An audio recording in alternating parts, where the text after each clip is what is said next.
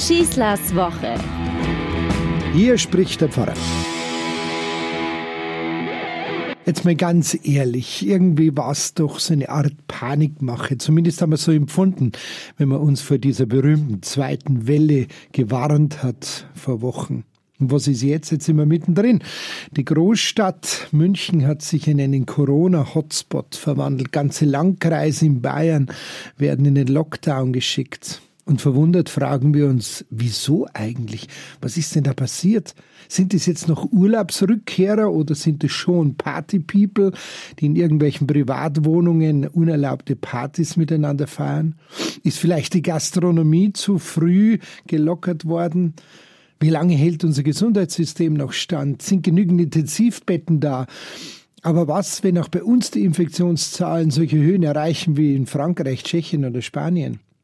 Jeder verantwortungsvolle Politiker, Virologe und Mediziner hat uns eindringlich vor dieser zweiten Welle gewarnt. Wäre sie wirklich vermeidbar gewesen oder wenigstens vielleicht nach Weihnachten nach hinten zu verschieben? Dann wäre wenigstens Weihnachten und die Christkindlmärkte gerettet, wenn schon Après-Ski in diesem Jahr ausfallen muss. Familienfeste zu Weihnachten, Silvesterpartys, runde Geburtstage. Ich bin selber ein Betroffener. Ich hätte so gerne mit einer großen Menge gefeiert, aber ich musste zurückstecken. Alles steht irgendwie in Frage. Und die Wahrheit ist doch, dass keiner etwas genaueres sagen kann. Waren wir jemals schon so ausgehebelt wie in diesen Tagen von Corona? Wir, ich meine die ganze Welt? Noch deutlicher als diese unbeantworteten Fragen ist demgegenüber diese absolut unpolitische Diskussion, dass die Bekämpfung dieser Pandemie jetzt noch ohne Impfstoff und Medizin doch ein unzulässiger Eingriff in unsere Grundrechte darstellen würde. Wie pathetisch und überzogen kommt das alles hier daher. Als Freiheitsberaubung wird sie bezeichnet oder gar als Verschwörung ausgemacht. Wir erleben fast tagtäglich, medial oder auf der Straße, eine unglaublich zur Schau gestellte Corona-Müdigkeit, die dann noch ständig mit politischer Willkür abgesichert sein will. Dabei sind die Antworten auf diese Einwände so denkbar einfach. Wir werden diese neue Dynamik der Infektionen nur dann brechen können, wenn wir die privaten Kontakte einschränken. Es geht nicht anders. Und wollen wir wirklich Wirtschaft, Schulen und Kitas und auch unsere Kirchen am Weihnachten offen halten, dann müssen wir uns eben auf die privaten Kontakte konzentrieren. Das ist kein bloßes Zeichen, sondern das ist der effektivste Beitrag, den wir zurzeit leisten können zur Eindämmung der Massenverbreitung dieses Virus. Ein gesunder Menschenverstand wird doch solch zeitliche Einschränkungen mittragen und akzeptieren können. Warum? Weil er damit Leben schützen hilft. Alles andere wäre doch bloß nur fahrlässig. Es gibt sicher Schlimmeres, als sich jetzt noch eine gewisse Zeit diszipliniert zu verhalten. Das Fahren soll doch nur verschoben werden und nicht gleich abgeschafft.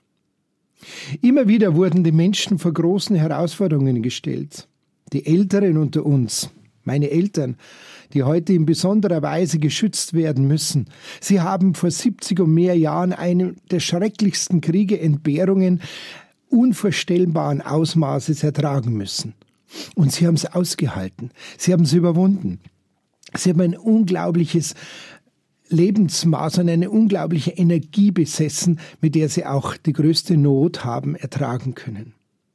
Denken wir an die Wende in unserem Land. Wie viele persönliche Schicksale haben sich damals ereignet, als das System der alten DDR zusammenbrach, ein radikaler Neuanfang nötig war. Menschen haben ihren wirtschaftlichen und auch ihren sozialen Halt verloren. Es tut gut, sich an diese Zeiten zu erinnern. Es hilft ganz einfach, die Entbehrungen von heute vielleicht neu einzuordnen. An dieser Stelle sagt man gerne, es würde bei uns auf hohem Niveau gejammert und dies sei eine absolut unsinnige Energieverschwendung, die wir uns nicht leisten könnten. Ich denke eher, es ist auf einem sehr niedrigen Niveau angesiedelt, das nur vordergründig vom medizinischen Bedenken geprägt ist. Da heißt es dann, Mund- und Nasenmasken könnten gesundheitsschädlich sein oder wie viele sind denn schon an den Folgen der Beschränkung wegen Corona als an Corona selbst gestorben oder sind die Tests überhaupt sicher? Dieses Jammern Land auf Land ab ist doch nur geprägt von einem sehr hohen Maß an Egoismus.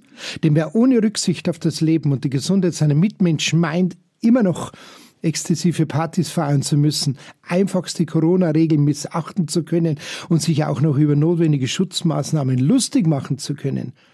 Liebe Leute, dem mangelt das nicht an bürgerlichen Grundrechten, sondern vielleicht an ausreichend gesunden Menschenverstand.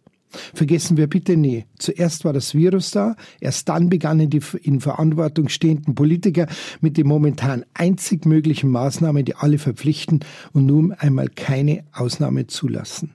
Es geht darum, den Virus einzudämmen. Partys können wirklich warten und vielleicht wird dann Advent und Weihnachten endlich einmal eine starke Zeit. Ich wünsche euch eine gute Woche, euer Pfarrer Schießler. Schießlers Woche ist ein Podcast vom katholischen Medienhaus St. Michaelsbund, zu hören auch im Münchner Kirchenradio.